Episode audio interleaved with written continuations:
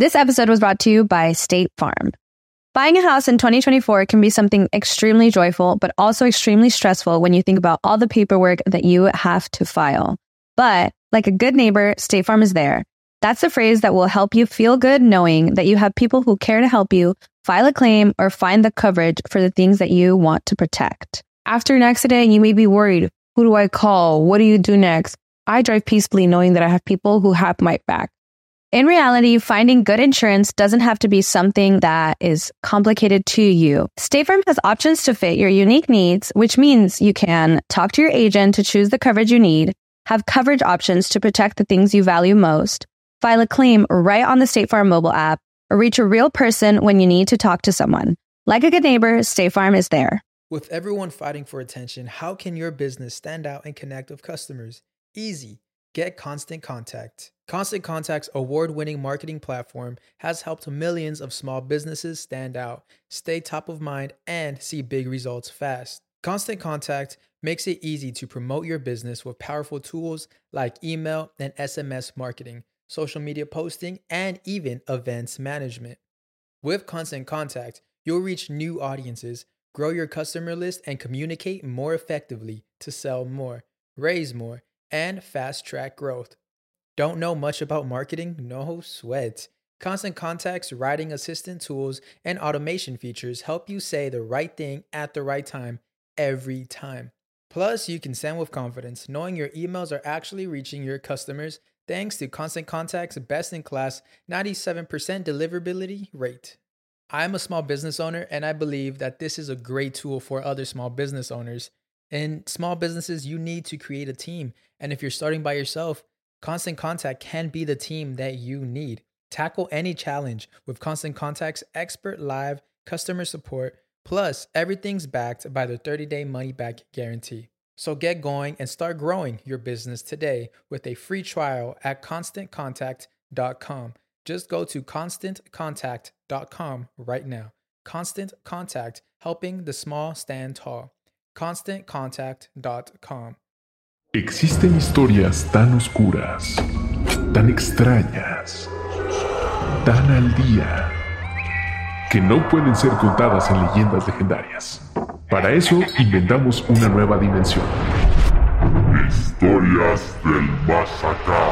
En Historias del Más Acá encontrarás reseñas, noticias y tendencias al estilo de Badía, Lolo y Borre. Ahora en un episodio adicional cada jueves. Busca Historias del Más Acá en Spotify. Estás escuchando El Dolop, parte de Sonoro y All Things Comedy Network.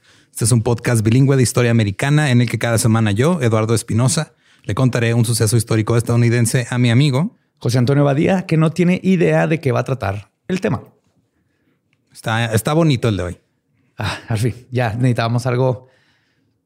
Bueno, no, o sea, Es que ajá, me, me callé antes de tiempo porque ajá, es en, en el nuestro- Dolop. en nuestros estándares, entre Ah, las cosas que hemos hablado, está, está, está tranquilo. Está, Está, perfecto. El agua con radio funcionó bien hasta que se le cayó la mandíbula. ¿En qué ojo me pongo el parche? Malditos salvajes incultos. Pagaba 25 centavos a los niños de la localidad por cada perro o gato que le llevaran. No, espérate, ¿qué? El parque se hizo consciente, el parque probó la sangre, güey. ¿De qué se va tan? Lo bueno es que nada más te trabas cuando lees, ¿verdad? Sí, sí, sí.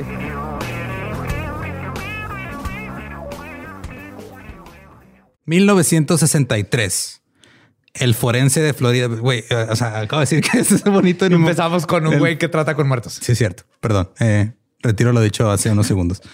El forense de Florida, Robert Haugen, publicó un artículo en la revista de la Asociación Médica Estadounidense, es la American Medical Association Journal, que es así como el, la revista médica más importante donde Sí, se ponen todos los descubrimientos y el peer reviews y todas esas cosas. Eh, pono- era, era un este publicó un artículo que ponía su atención sobre los casos de nueve comensales de Florida que colapsaron y murieron mientras comían en restaurantes. Sus muertes se atribuyeron primero a causas naturales. Generalmente pensaban que era un ataque cardíaco. Pero no fue hasta que Haugen realizó una autopsia que descubrió comida alojada en las vías respiratorias de cada persona. Se ven ahogado. Sí. Cito. Bistec en cuatro de los casos, carne de res en dos, grasa de jamón en una, arenque ahumado en otra y langosta asada en otra. Bueno, estaban comiendo bien. Mínimo. comiendo bien rico. Murieron con algo rico en la boca. Se determinó que la causa de muerte era asfixia. Haugen llamó a este fenómeno el café coronario, coronary café, o más formalmente una obstrucción de la vía aérea superior por un cuerpo extraño. También le imploró a la comunidad médica que reconocieran que la asfixia era un problema grave. Estamos hablando del 63, no son los 1800, no son los 1700. En el En el, 60. 63 dijeron, oye, como que la gente se ahoga a veces, ¿no? La asfixia es algo que nos debería de importar, caballeros. se muere de la medicina. de repente. Los investigadores médicos comenzaron a trabajar para encontrar un tratamiento antiasfixia que fuera mejor que el tratamiento actual en esa época. ¿Quieres adivinar cuál era el tratamiento actual? Te metían cocaína por la nariz. No, una palmada en la espalda. Ah, ah, sí, eso me tocó de niño. Un médico inventó el Throat Evac, que era una aspiradora Oh, what? para la Un garganta. nombre técnico nada más. Era, se insertaba en la boca de la víctima, creaba un sello hermético y succionaba lo que obstruía las vías respiratorias. Uy, está muriendo Joaquín, traigan la aspiradora, güey. No mames, no llega la extensión. Tráiganse una extensión más larga. Tienes una ploga de esas de dos, porque no, este madre es de tres. De tres piquitos, túmbale el piquito, güey, no necesitas. Más rápido, ya le va a dar daño cerebral. El propio Haugen comercializaba unas pinzas de plástico de 9 pulgadas de largo. Oh, es un chingo, güey. O sea, es, es que son como entonces un antebrazo casi. No, no, medio Ajá, antebrazo. veintitantos, Son Ajá. este 22 centímetros y medio. Eran unas pinzas para sacar las cosas que tenías en la garganta. Se llamaban choke saver. Eso no puede salir mal en ninguna forma. Ah, no, claro, nunca. Y el público en general comenzó a temerle a la asfixia. Se convirtió Eso en- es bueno. Sí, es el enemigo silencioso. Lo que supe es que a nadie se le ocurrió así un amigo para que te lo pongan en la boca. Casi, casi eso era el, el throat evac, pero sí tenía un tubito que entraba. ¿Qué más. No, no, está. Es vacío y órale. Las estaciones de radio publicaban anuncios de servicio público sobre la amenaza que representaba el café coronario. Es como, o sea, siempre, eh, ahora pasa mucho, pero como que en los noticieros locales, que cada noticiero local tiene su historia así cada semana de, eh, ¿acaso el TikTok está matando a tus hijos lentamente? ¿Te tienes que cuidar de jaurías de, pedro, de perros rabiosos en tu casa? Te decimos si sí o no. Hoy a las 8 en. Sí, sí, sí. Se sale de control. O sea, Simón. son problemas que, hay que, que están, que hay que saber qué hacer con ellos, pero Sí. lo manejan como si este, le pudiera pasar a cualquiera. Pasó con las abejas africanas, después hablaremos de eso. Güey, a mí me tocó eso. A güey. mí también Yo me acuerdo que de niño era de güey, o sea, veías una abeja y corrías porque a lo mejor es africana y me va a matar en Tenía cuanto un miedo me vea. a eso. Y luego, aparte, nos pusieron la, la película esta de Macaulay Culkin. Así la de mi primer beso. Ajá, entonces ahí vi una muerte alérgico, verdadera ajá. y luego ahora tengo que vivir entre abejas. No, Sí, y luego, o sea, estuvo tan cabrón para darle realismo a esa película que se muere el personaje Macaulay Culkin y no reapareció hasta los 40 años. Sí. fue como Cannibal Holocaust. Fíjate, ahí no salgas hasta que yo te diga. Sí, pero eran, eran este, tiempos precarios de abejas africanas. El Triángulo de las Bermudas también está en todo su apogeo en ese tiempo.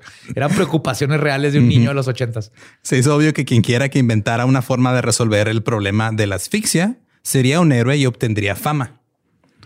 Henry Heimlich tenía complejo de héroe y quería fama.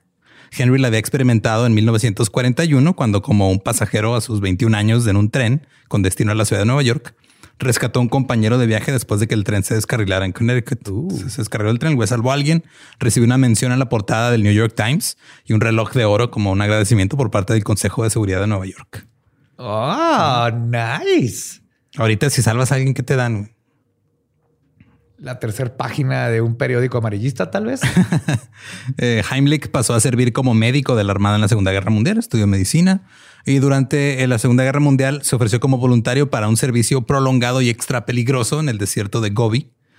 Después regresó a Nueva York y se especializó en cirugía torácica, un campo que le permitió en algún punto sostener el corazón palpitante de un paciente en sus manos.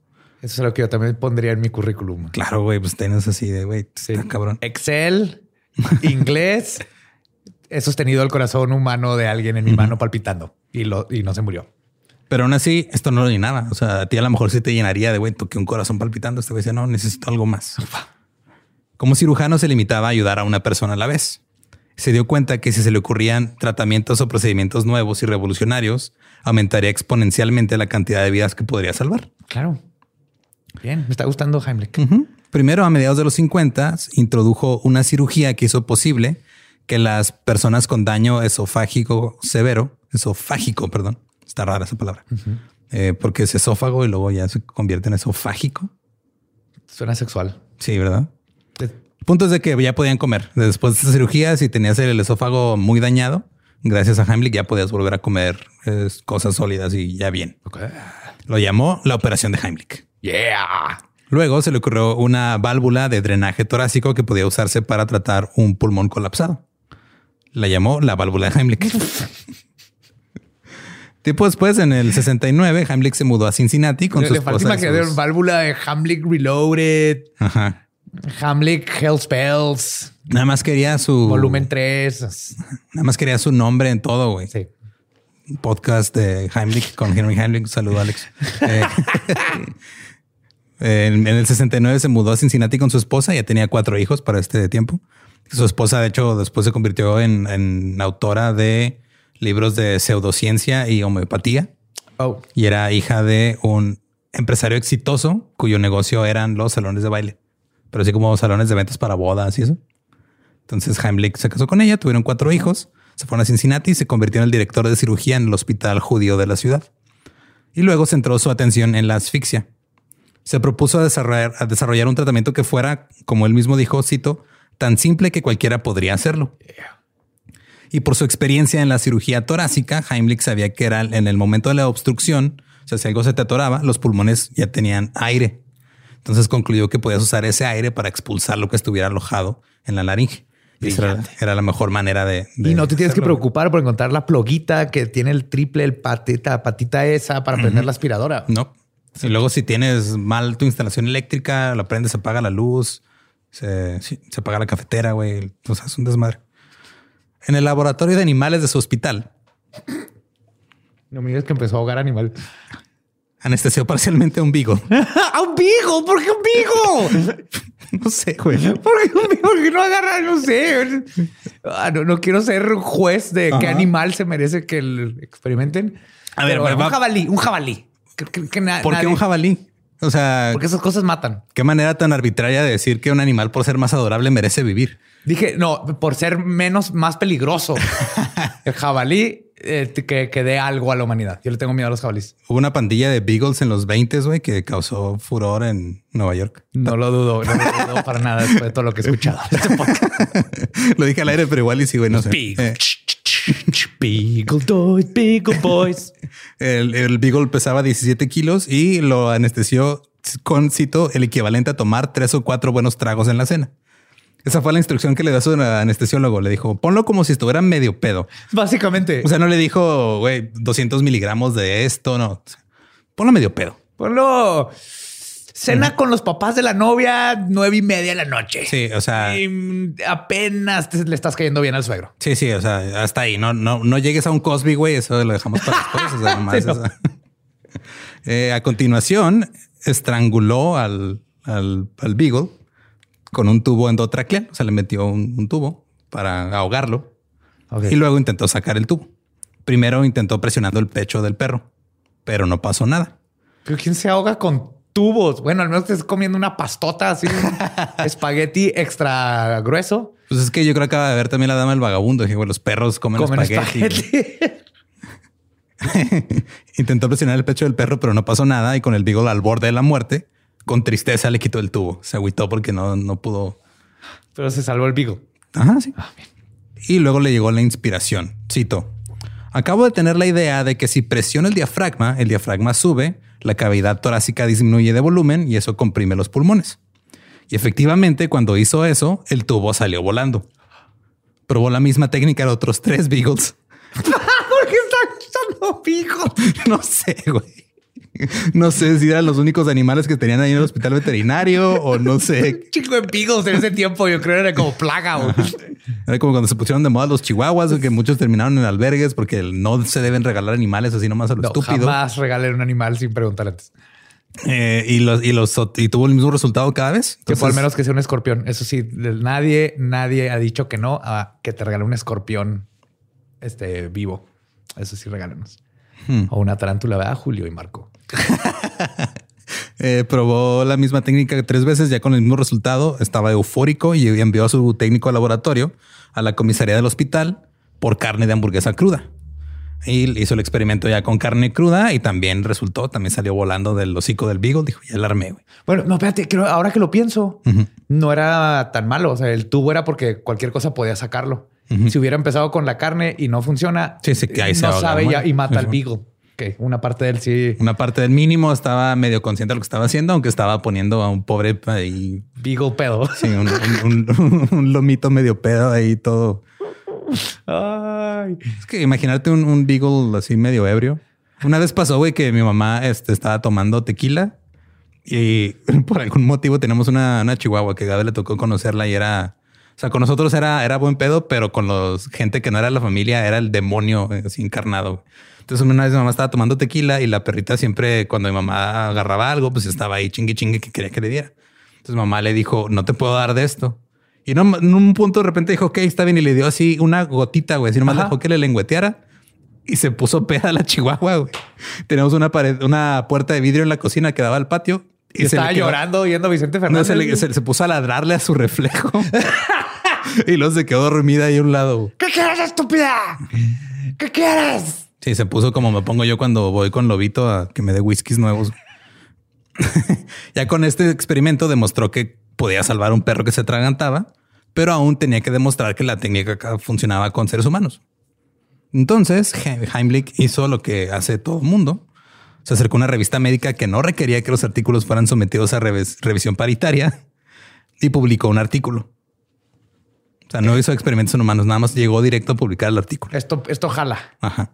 En, en junio de 1974 se publicó el artículo El café coronario hace pop. Sí, pop goes the coronary café. Heimlich le dio una copia de, de este artículo a Arthur Snyder, el escritor científico del Chicago Daily News. Y Snyder escribió un artículo y en el artículo Heimlich instruía a los rescatistas de cómo hacer la maniobra. Y también les decía a los lectores que le informaran de los resultados si alguno de ellos lo usaba. Por cierto, si alguien, si esto jala, avísenme, denle porfa, like a mi página y suscríbanse, por favor. Y el público en general básicamente se volvieron sus investigadores y sus sujetos de investigación. güey. Una semana después, un hombre, No puso en peligro a nadie y de todas maneras pues no, ajá. no perdía nada que alguien lo intentara y tratara de salvar la vida de alguien. Hasta ahorita todo bien. Ajá. Una semana después, un hombre en el estado de Washington usó el nuevo tratamiento para salvar a un vecino que se estaba asfixiando, se estaba ahogando con algo. Y un artículo de- del Seattle Times decía, cito, un artículo de noticias ayuda a prevenir una muerte por asfixia. Otros lectores de Snyder en todo el país realizaron rescates similares, lo cual generó más titulares en los periódicos. Pero no todo el mundo estaba a bordo del tren de la maniobra de Heimlich. Porque resulta que las vías de este tren no estaban construidas sobre evidencia científica sólida, porque no hizo Claro. eh, pruebas con humanos. La Cruz Roja estadounidense respaldaba la maniobra como una técnica secundaria en caso de que las palmadas en la espalda fallaran. O sea, es primero las palmadas en la espalda, si no, pues ya ahí Es está. que hice las palmadas es como sobarte la mollera. O sea, tampoco tiene quien, quien hizo un estudio sobre las palmadas. Las abuelitas de alguien. Sí. De ahí viene. Lo que sí, este, o sea, funciona. Creo que lo de las palmadas en la espalda funciona más cuando levantas los brazos. Y te agachas. Ajá, no sé por qué, güey, pero te la, o sea, si levantas los brazos y luego te da una palmada en la espalda, te estás ahogando con un líquido o algo, si como que se resetea ahí tu diafragma o algo. No sé. No soy doctor, obviamente. Tengo los mismos métodos científicos que Henry Heimlich. Si ustedes este, lo, lo, lo prueban y funciona, pónganlo en los comentarios. y suscríbanse para poderlo mandar a una revista seria de medicina. En junio del 76, el Comité de Servicios Médicos de Emergencia de la Academia, la Academia Nacional de Ciencias celebró una conferencia de dos días sobre el manejo de emergencias de las vías respiratorias. Esos congresos así súper específicos de doctores. Todos los grandes de las técnicas de emergencia estaban ahí. Sí, los the big dogs. Acá los. Hamlick, el, el doctor pateate los huevos, el este, cuelga de los tobillos. el levanta los brazos, sale una palmada, güey. Ahí salió Simón. Ese güey llegó, llegó como rockstar, güey. Arturo, métele un dedo en el culo para que vomite. Y Heimlich ahí pronunció un discurso muy apasionado, presumiendo que su maniobra había salvado más de 500 vidas. Después de su discurso, nueve miembros de la conferencia se reunieron para tratar de llegar a un consenso oficial sobre los tratamientos contra la asfixia. Debatieron durante horas. Poco después de la medianoche, votaron 6 a 3 a favor de elevar la maniobra de Heimlich por encima de la palmada en la espalda. Oh, cool. Pero el presidente del grupo, un anestesiólogo llamado Don Benson, no estaba muy de acuerdo. A la mañana siguiente dijo en la conferencia que el grupo no había podido obtener una opinión universal. Entonces, o sea, sí lo aprobamos, pero no fue unánime. Ajá, hubo mayoría, pero no Ajá. unánime. Y Heimlich se puso furioso, güey. Salió enojado, estaba convencido que estaban celosos porque él era un hombre desconocido en el medio y le tenían celos porque lo había descubierto. Si mi método es superior que el de ustedes y yo no soy nadie y les da celos y me la pelan. Estoy, estoy en la esquina de Heimlich, güey. Eso es, güey. Son egos contra egos. Pero Heimlich decidió mejor brincarse al sistema, al establecimiento médico y llevar su maniobra directamente al público. Entonces empezó a hacer carteles que todavía en Ah, ¿qué- algunos... qué hace si empezó a poner borracho a gente y meterle carne cruda en la boca. es por el bien de la humanidad, compa, no te preocupes. si todo sale bien, todavía puedo más whisky. Pues casi, casi, pero no, o sea, hay- hay- empezó a vender carteles, pósters así con los pasos de la, de la maniobra. El Heimlich. Ajá, que todavía hay algunos en algunos restaurantes viejos y todo. De repente Sí. ahí están todavía colgados. Eh, camisetas con la técnica. No es que no sé quién compra una camiseta con cómo no ahogarte. Así que sería muy irónico que trajeras una de esas camisetas puestas y lo te empezaras a ahogar y pues, estaría chido porque nada más apuntas a a tu, camiseta. Y luego hizo una, una, así una mini película ingeniosa en la que mostraba a actores asfixiándose, siendo salvados por su técnica, mientras escuchaba música así ominosa de terror que compuso su hijo Peter. Que por cierto, su hijo Peter era músico. Es y- Skrillex. No. Así inventó el beat. así. Oh no, me estoy ahogando. ¿Qué voy a hacer? Heimlich. De hecho, o sea, Úsalo. ya ves que dicen que para el, el RCP usas Another One Bites the Dust. ¿Que no era Staying Alive? Las dos. Las dos, al mismo tiempo, Simón. Y este, para Heimlich tienes que usar ah, Dubstep. dubstep. Me sí. gusta. Sí. Eh, de hecho, el hijo Peter tenía una, una banda que se llamaba Choke o Ahogarse. ¿Neta? Simón. Nice. Heimlich llevó su maniobra de gira por todo el país. Apareció en el Tonight Show con Johnny Carson, güey. What? Ajá, enseñando su maniobra. Y le dijo, o sea, Johnny Carson demostraba la maniobra con la actriz Angie Dickinson usándola de ejemplo. Ajá. Y Heimlich estaba ahí haciendo chistes así como de sugerentes, inapropiados de Claro. Ajá. Claro. televisión de los sí. setentas. Simón. Eh, hablaba con grupos no médicos sobre la maniobra, contaba historias de rescates milagrosos y sus discursos a menudo terminaban con él pidiendo a todos en la audiencia que le practicaran la maniobra a la persona que estaba sentada junto a ellos para que supieran cómo hacerla.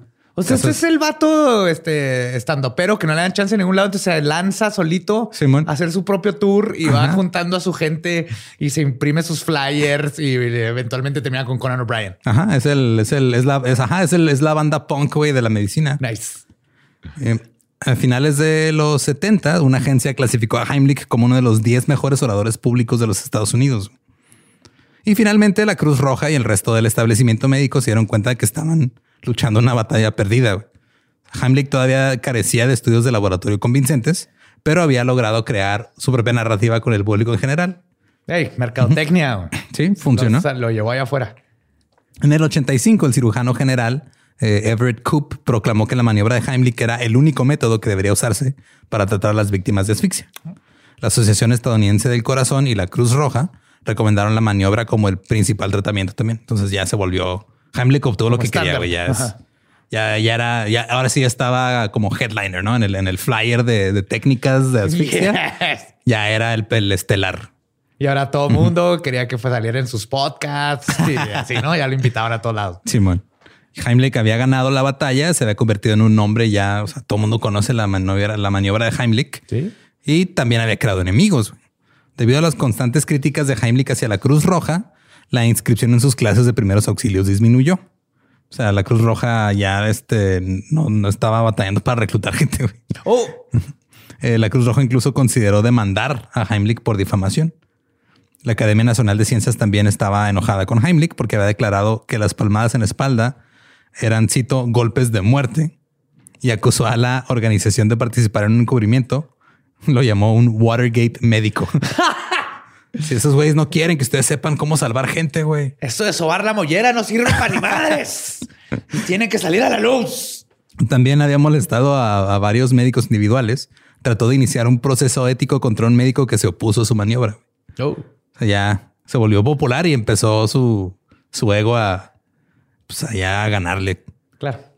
Pero pues, la, la- la maniobra de Heimlich resultó ser algo que funcionaba y esto se le subió a la cabeza, particularmente porque se enfrentó a la comunidad médica y demostró que tenía razón y se convirtió en un héroe ante los ojos del público, lo cual hizo que ahora pensara que estaba especialmente calificado para resolver otros problemas médicos más urgentes y más graves.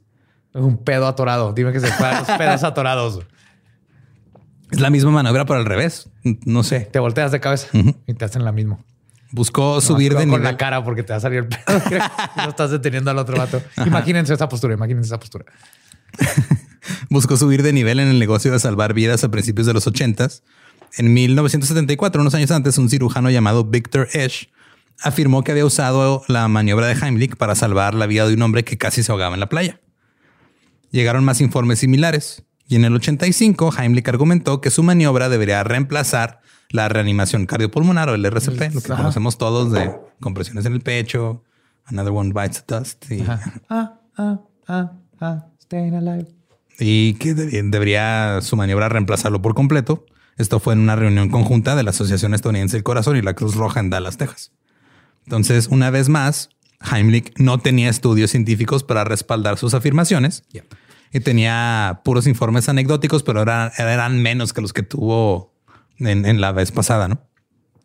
Los expertos en ahogamientos les preocupaba que la maniobra de Heimlich fuera peligrosa, ya que podía retrasar los esfuerzos de reanimación y podría provocar vómito, lo cual puede provocar que aspires Asfixia. y, ajá, y te asfixies o te dé neumonía por aspiración también. Cuatro miembros del panel de ahogamientos acordaron agregar la maniobra a los protocolos como un tratamiento secundario. Pero esta vez fue porque se eh, empezaron a dudar de ellos mismos. Oh. Dijeron la vez pasada este güey pues tenía razón y no le hicimos caso. güey". Y es que ellos tampoco tienen estudios. Ajá. Entonces lo eh, cito Jornato, el presidente del panel, dijo, cito, sabíamos que había controversia sobre el conjunto anterior de pautas sobre asfixia y no- yo no quería que alguien pudiera perder su vida si resultaba que esta idea era correcta. O sea, desde güey, vamos a decir que sí como secundario por si las dudas. Sí, sí. No perdemos nada. Pero obviamente Heimlich dijo, no, eso no es suficiente. Él quería que reemplazaran la RCP con su maniobra de Heimlich. Entonces dijo, yo necesito que sea el tratamiento primario para el ahogamiento también. ¿Estás listo para convertir tus mejores ideas en un negocio en línea exitoso? Te presentamos Shopify. Tal vez no lo sabías, pero nuestro podcast More Than Mamis es un negocio y lo empezamos por supuesto para desahogarnos y hablar sobre la maternidad, no para convertirnos en expertas de ventas y del e-commerce. Así que sí, necesitábamos ayuda para vender nuestro merch y poner en marcha nuestra tienda. ¿Y cómo suena con Shopify? Llegó otra venta. Shopify es la plataforma de comercio que está revolucionando millones de negocios en todo el mundo. Ya seas un emprendedor desde tu casa o desde donde sea, Shopify es la única herramienta que necesitas para iniciar, administrar y hacer crecer tu negocio sin dificultades. Con Shopify puedo gestionar pedidos, envíos y pagos desde cualquier lugar, brindándote toda la información y estadísticas de tus ventas al detalle. Regístrate para un periodo de prueba con tan solo un dólar al mes en shopify.com barra sonoro, todo en minúsculas. Ve a shopify.com barra sonoro para llevar tu negocio al siguiente nivel. Shopify.com barra sonoro. El Instituto de Medicina, el principal grupo asesor médico del país, acordó darle una audiencia. En el 93, Heimlich testificó ante un comité, cito, eh, Peter Rosen, el presidente del comité, dijo, "Eh, Heimlich me impresionó un poco como un tipo que realmente no sabe nada sobre la ciencia de la investigación. Eh, se me hizo raro cuando sacó un Beagle de una pecera y luego le empezó a hacer el Heimlich y además no dijo que el Beagle estaba ebrio. Dijo que era como una, más que un investigador, parecía un anciano contando cuentos. No. El informe del comité de la OIM concluyó que no había pruebas sólidas para respaldar el uso de la maniobra de Heimlich en víctimas de ahogamiento. Así que Heimlich aplicó la vieja confia- confiable y una vez volteó hacia el público. Como lo había hecho antes en su pelea por la asfixia. Decidió sacarle la vuelta al establecimiento, asistió a un seminario de la Asociación de Salvamento de Estados Unidos y le dijo a los salvavidas que ignoraran a la Asociación Estadounidense del Corazón y, le hicieran caso a él usando lo siguiente analogía, cito. Creo que los juicios de Nuremberg contaron la historia de que nadie puede ser excusado por decir me ordenaron o me enseñaron a hacerlo para matar gente. Ay, güey. Ya dijo, o, están conmigo o son Hitler. Son, son un nazi. Jeff Ellis y, y Asociados era una empresa privada que era la más grande de salvavidas del país. Entrena aproximadamente a 35 mil salvavidas cada año. Comenzó a enseñar la maniobra como la primera respuesta, no como tratamiento secundario, y lo continuó haciendo durante los siguientes cinco años, hasta que un reportero de la revista comercial de la industria de parques acuáticos, que había una revista industrial de parques acuáticos, es que hay revistas de todo, güey, hay revistas de funerarias, aquí hay revistas de... Yep. Ajá, se llama Fun World. Ey, no había internet. Eran, eran las páginas de internet de sus tiempos. Sí. Escribió una historia que documentaba la cuestionable ciencia detrás de la cruzada de Heimlich. Y aunque no hay cifras definitivas, se rumoraba que los rescates de Ellis sufrieron debido a Heimlich, que empezaron a tener menos rescates exitosos cuando cambiaron el RCP por su maniobra. En los salvavidas empezaron a, pues, a salvar menos gente. El doctor James Orlowski rastreó el uso de la maniobra de Heimlich en ahogamientos y descubrió más de 30 casos en los que el uso de la maniobra tuvo resultados destructivos. Si se podía comprobar, tener aspiraciones y todo eso. Sí, desde rupturas de- del estómago hasta neumonía por aspiración y muerte. Orlowski dijo que no conocía casos en los que la maniobra salvara a una víctima que estuviera a punto de ahogarse. Uh-oh. Entonces, él y sus asociados abandonaron la maniobra y eso fue un duro golpe para Heimlich. Así que acudió a su familia en busca de apoyo. Su hijo Phil siempre estuvo ahí para él, era el mayor de todos. Era el- él era el que vendía las playeras con las maniobras de Heimlich. Y ahora tenía un trabajo en el ayuntamiento de Cincinnati. Peter, el de la banda, el de la banda Choke, ahora vivía en la costa oeste, pero había acumulado lo que probablemente sea el archivo privado más grande del mundo de artículos relacionados con su papá. O sea, todo lo que salía de su papá en revistas, periódicos, todo lo iba guardando. Después de apoyarse en su familia, Heimlich salió de su depresión listo para pelear y tenía otras ideas para curar al mundo de sus males. Este Hamlet es como tu tío que inventó una nueva licuadora. Ajá. y luego va de vecino en vecino tratando de convencerlos de que es mejor, pero a veces eh, los fusibles y así. Entonces no puedes no admirar a tu tío por, por esa Sí. mentalidad. Pero, Pero hay un punto donde dices, tío, ya, ya deja las licuadoras en paz. güey. Yo, es cuando digo, pasa también muy seguido, sobre todo creo que en México pasa cuando este para sentir que tienes éxito o que te está yendo chido, tienes que empezar por demeritar a tus competidores. Oh, yes. Nah. O sea, no, no, no Business. puede. No puede haber así como que, ah, sí, claro, lo que hacen esos güeyes con mi competencia está chido y yo estoy haciendo esto. No es, no, esos güeyes no valen Eso verga como- y nada más yo tengo la verdad. Es como el quinto semestre del Tec de Monterrey. Te enseñan esa parte. Vamos a regresar un poquito en el tiempo. En 1917, el psiquiatra austriaco Julius Wagner von Jauregg demostró que una fiebre inducida por la malaria mataba la sífilis, que lo mencioné en el episodio del catarro al amor. Probó la teoría en varios pacientes y la malarioterapia se convirtió en el tratamiento estándar para la neurosífilis. Eh, fue galardonado Wagner con el Premio Nobel de Medicina y luego, cuando se descubrió la penicilina en la década de los 40, se dejó de usar la malaria y se abandonó como tratamiento médico. Pero a mediados de los 80, un tal Henry Heimlich comenzó a hacer campaña para resucitar la práctica. No para tratar la neurosífilis, sino para tratar otras enfermedades, como el cáncer. Cáncer. Sí.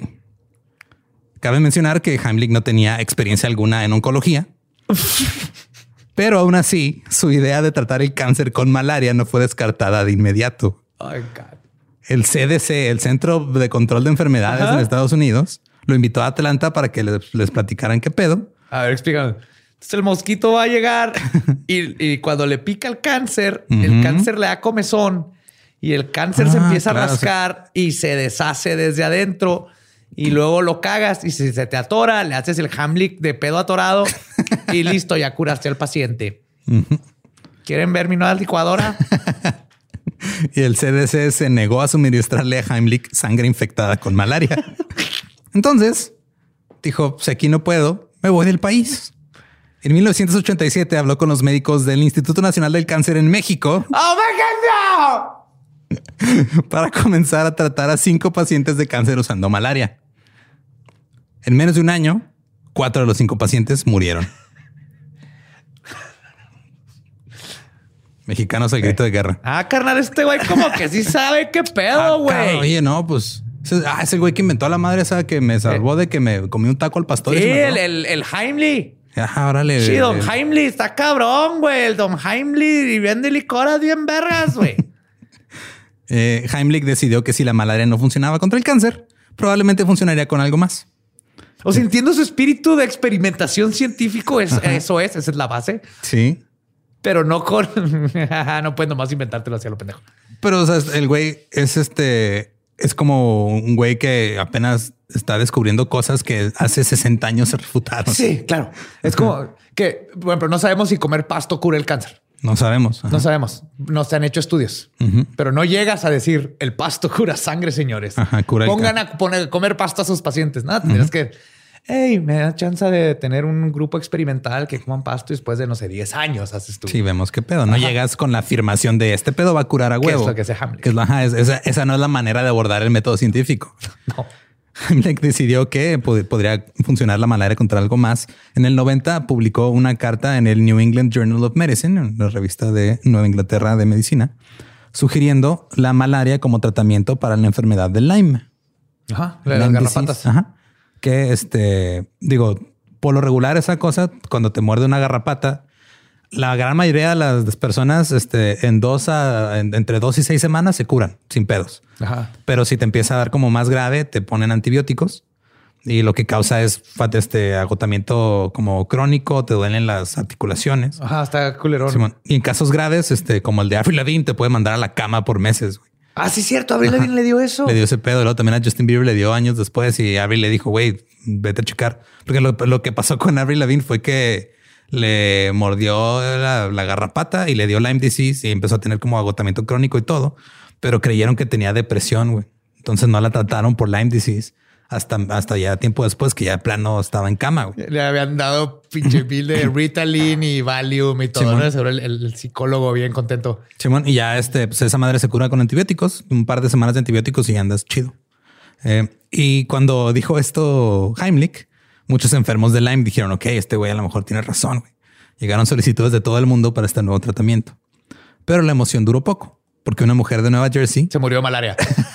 fue una de las primeras pacientes de Lyme, denunció a Heimlich, no se murió, pero sí lo denunció, dijo, cito, si alguien me preguntara alguna vez sobre el doctor Heimlich y su supuesta cura, no dudaría en decirles que se escapen rápido. Hey, soy el doctor Hamlick y miren, si se muere malaria, ya no está enfermo de Lyme. Soy el doctor Heimlich, aquí traigo malaria, esto es Jackass. Ay, güey. Y los enfermos de Lyme rápidamente dijeron a la malarioterapia no es para nosotros. Pero eso no iba a tener a Heimlich.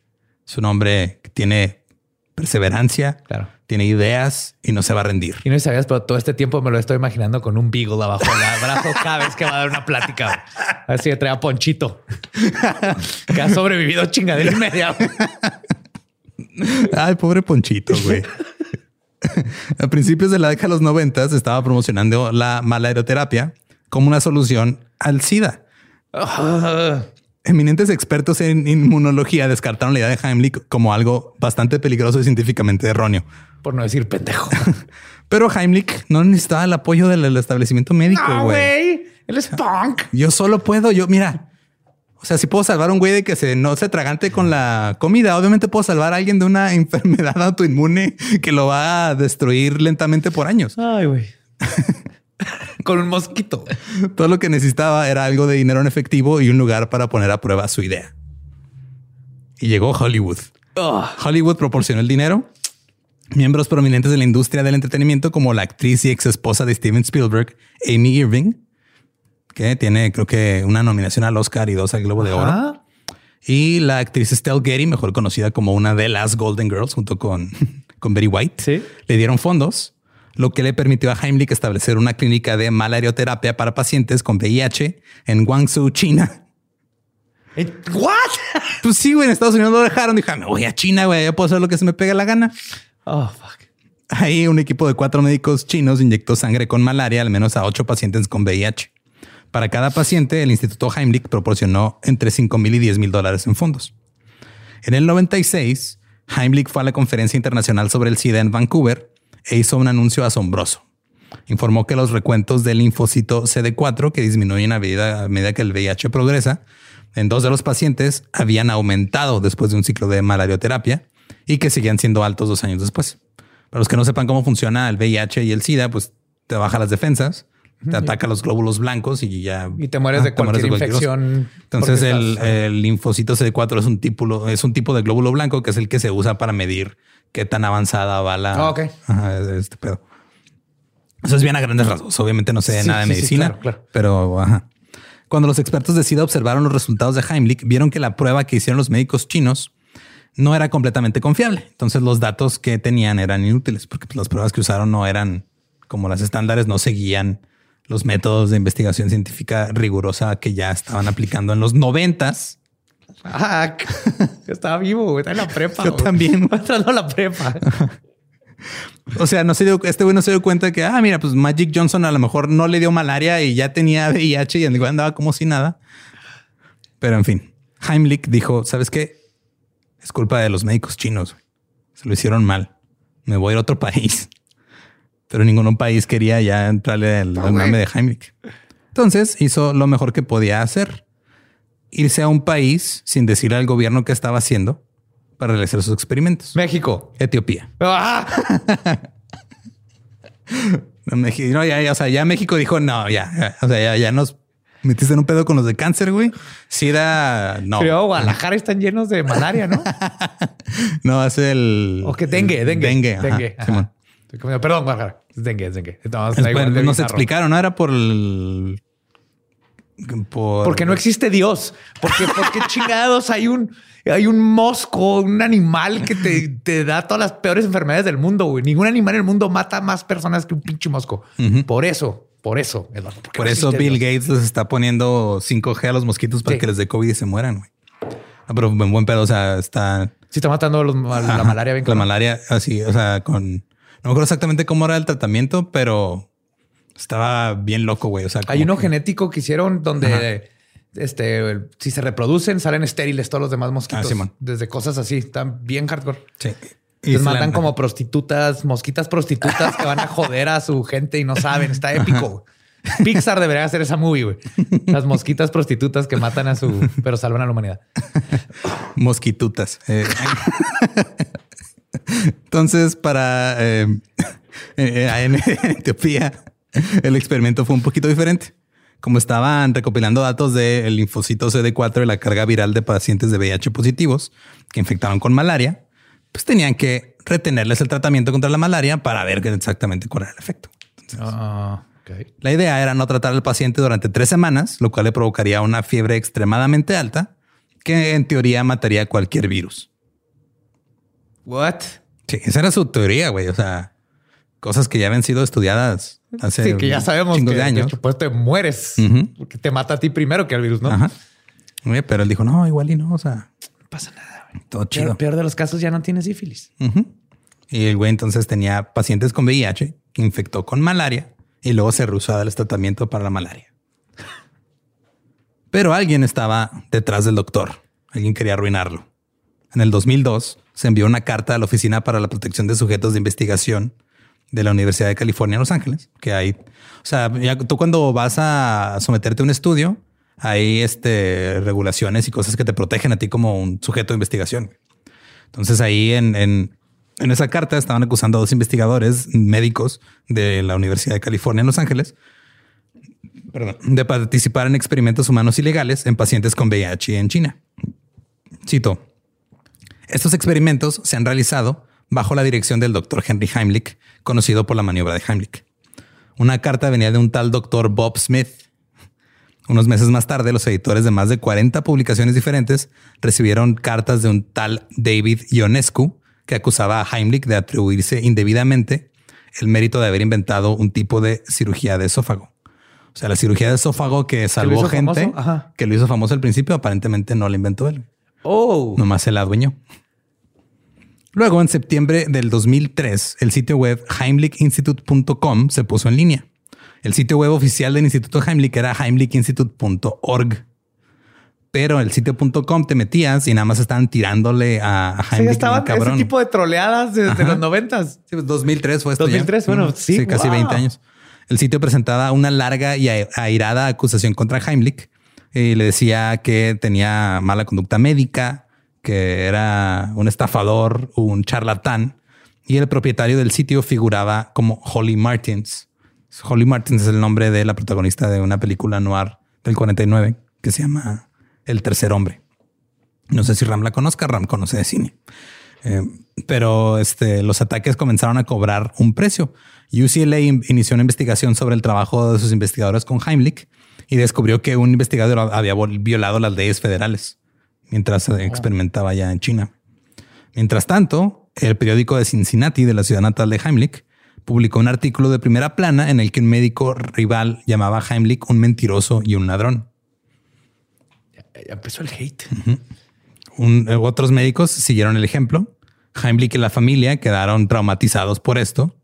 Eh, Phil Heimlich, el mayor de todos, el que hacía las playeras, dijo, cito, es algo increíblemente doloroso y difícil para alguien en el ocaso de su vida. Que Heimlich tenía setenta y tantos años. Sí, está culero, pero. Pero sabes que está más culero matar a gente con malaria queriéndoles. O sea, es que imagínate, güey, nada más poniéndote como que en la posición de una persona que tiene cáncer. O sea, todos conocemos a alguien con cáncer. Güey. Yo perdí a una tía con cáncer. Sí, sí. Este, todos, hemos perdido a alguien con cáncer. Y llega un punto en el que estás tan desesperado que quieres intentar lo que sea. O sea, por ejemplo, en el caso de mi tía estaba este tratamiento donde que era paliativo, nada más era para reducir dolor, donde le daban un veneno de un escorpión, que esta técnica se desarrolló el en Cuba. El escorpión azul. Yo tengo un frasquito de. Sí, y este, y pues nada más te ayuda. No tiene veneno, nomás eres puro frasquito. nada más te ayuda a aliviar el dolor porque es un, es un este analgésico. analgésico muy poderoso. Pero o sea, llegamos a esas cosas pues, para que mi tía estuviera más al pedo. Si hubiera llegado un güey, un doctor famoso, y nos dijera, sabes qué, a lo mejor con malaria la podemos sacar de la bronca. Le haces caso. Le haces caso. Claro que le haces caso. Y, y, aquí lo que lo es el doctor, porque él sabe que está mamando, que nomás está tratando de a ver qué pega. Sí, y luego llega avalado por el Instituto Mexicano del Cáncer, güey. Y dices, ah, claro, a huevo. Este es, como un güey, una pizzería intentando nuevos ingredientes, güey. A ver cuál pizza pega. Dile, te la voy a poner gummy bears con pera. Y, sopa Campbell's, güey. Y es más probable que eso está haciendo, pero con la salud de la gente. Es más probable que esa pizza cure el cáncer que la malaria, güey. la neta. O es como lo que hablamos con el pedo de la lobotomía, que aquí en México se usa para curar la anorexia, güey. O sea. Ah, México. Está cabrón. en el 2003, un colega de Heimlich, Edward Patrick, emitió un comunicado de prensa en el que se presentaba a sí mismo como un co-desarrollador no acreditado de la maniobra de Heimlich, que le ayudó y este güey nunca le dio crédito. Cito, me gustaría obtener el crédito adecuado por lo que he hecho, pero la neta no estoy muy histérico por ello. Al mismo tiempo, no quiero que me o con este o sea, me gustaría el crédito por la única cosa que hizo bien este güey, pero no quiero estar asociado con él. En el 2004, Victoria Wells Woolsin, una, una médico, fue contratada por el Instituto Heimlich para realizar una revisión sobre la malarioterapia. Wells escribió un borrador del informe que resume los hallazgos. Concluía que la preponderancia de la evidencia indica que ni la malaria ni la inmunoterapia curarán el VIH. Esta güey la contrató para eh, tira paro. Dijo, no, güey, no mames, estás bien meco. Eh, recomendó que el instituto esperara los resultados de otros estudios y cuando entregó su informe, la despidieron. en el 2006, la Cruz Roja, sin explicación alguna, enmendó sus pautas de primeros auxilios, restableció las palmadas en la espalda como el tratamiento primario y relegó la maniobra de Heimlich, a la cual ya no le dicen maniobra de Heimlich. ¿Ah, ya no? No, son compresiones abdominales como tratamiento secundario. Yo no sabía. Yo le sigue diciendo maniobra Heimlich. Hace 15 años ya la Cruz Roja dijo, no, güey, ese pedo. O sea, no hay que asociarnos con ese güey. Qué bueno. Nadie conoce en realidad los resultados de lo que hizo en, Etiopía este güey. Le cambió el nombre de la malarioterapia a inmunoterapia porque la gente como que no quería inyectarse malaria. No me digas. Le dijo un periodista que seis de los primeros siete pacientes con VIH habían experimentado disminuciones en sus cargas virales y que esperaba ansiosamente los resultados de los otros 42 pacientes. Obvio, no hay datos. Pues no, güey. Cito, he tenido razón en casi todo lo que he hecho, dijo Hamlet. y cuando se trata de algo como esto, simplemente lo sé. hasta Hitler puede decir eso. Güey. ¿Quién no puede decir eso? Tengo la solución final para el cáncer, el VIH y que la gente se ahogue con la comida. Tuve la razón en alguna cosa en lo que he hecho. Me salió bien. ¿Sí o no? ¿Sí o no, gente? Hasta un reloj descompuesto está en lo correcto dos veces al día. Exacto. Mientras tanto, Heimlich contrató un abogado y un investigador privado para determinar quién estaba detrás de los ataques contra él. Sabía que tenía una larga lista de enemigos, así que trató de acotarla, hizo una lista breve, se la dio al investigador. Rápidamente el investigador le dijo, güey, no es ninguno de ellos. Es tu beagle. es el gran twist. Pero el investigador terminó que todas las cuentas de correo electrónico, los nombres falsos y los servicios de alojamiento de la página web se podían rastrar al mismo proveedor de servicio. O sea, como que era la misma cuenta de una persona en, un, estado o algo. Sí, así de ah, a lo mejor ese güey tiene ATT y ese, es un, todo y en esos tiempos era mucho más fácil. Luego, en un golpe de suerte, el investigador descubrió que uno de los números de teléfono utilizados por el Némesis de Heimlich también se había utilizado en un anuncio clasificado en Internet. Estaban vendiendo un televisor de 27 pulgadas y una, una videocasetera y el vendedor estaba ubicado en Portland, Oregon. La empresa que poseía se llamaba Global Fabric y el vendedor se llamaba Peter Heimlich. ¿Era su propio hijo? Era su propio hijo y que hizo la musiquita tenebrosa para. Querías un twist, no fue el Beagle, fue el hijo. ¡Wow! Peter y su padre se habían distanciado en el 2001 por problemas familiares él sentía que su padre había ignorado a alguien que tenía un problema médico en la familia. O sea, le importaba más su ego que ayudar a su familia. Luego Pete comenzó a investigar la carrera de su padre, como tenía todos esos artículos que él mismo iba guardando, se dio cuenta que era un fraude y que lo que hacía era poco ético. Entonces él y su esposa cerraron su negocio y pasaron todo el tiempo investigando, intentando arruinar a Henry. Y Pete dejó, después de esto, dejó de usar seudónimos y empezó a atacar a su padre usando su nombre.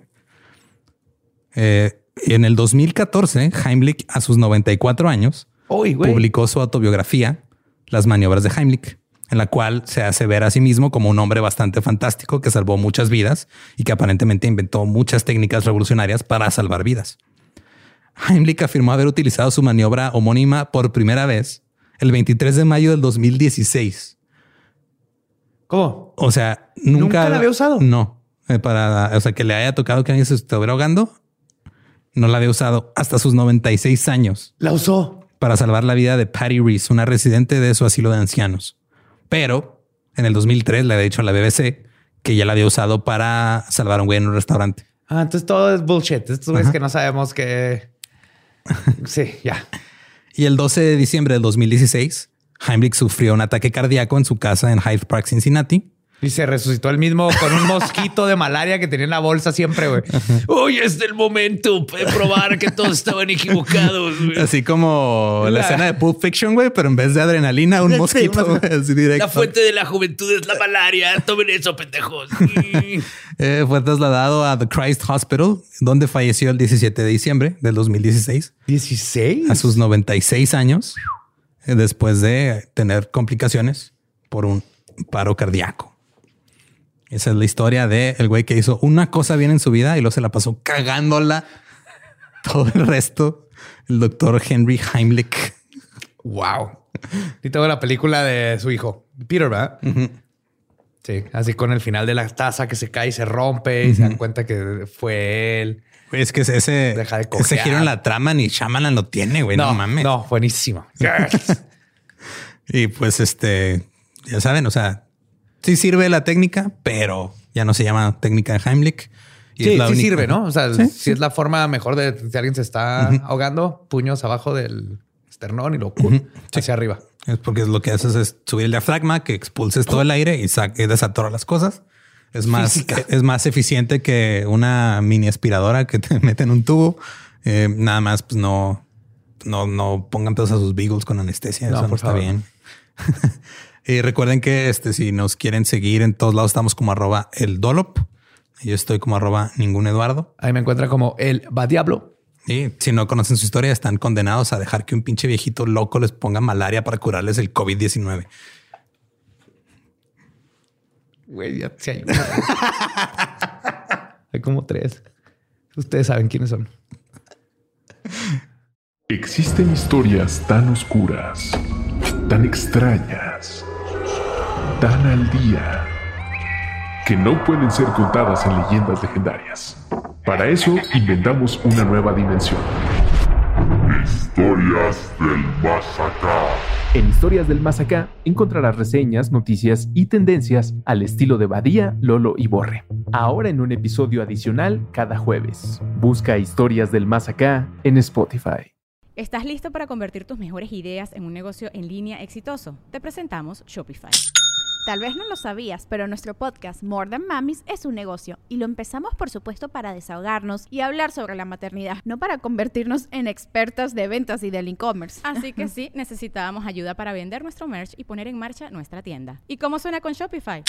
Llegó otra venta. Shopify es la plataforma de comercio que está revolucionando millones de negocios en todo el mundo. Ya seas un emprendedor desde tu casa o desde donde sea, Shopify es la única herramienta que necesitas para iniciar, administrar y hacer crecer tu negocio sin dificultades. Con Shopify puedo gestionar pedidos, envíos y pagos desde cualquier lugar, brindándote toda la información y estadísticas de tus ventas al detalle. Regístrate para un periodo de prueba con tan solo un dólar al mes en shopify.com barra sonoro, todo en minúsculas.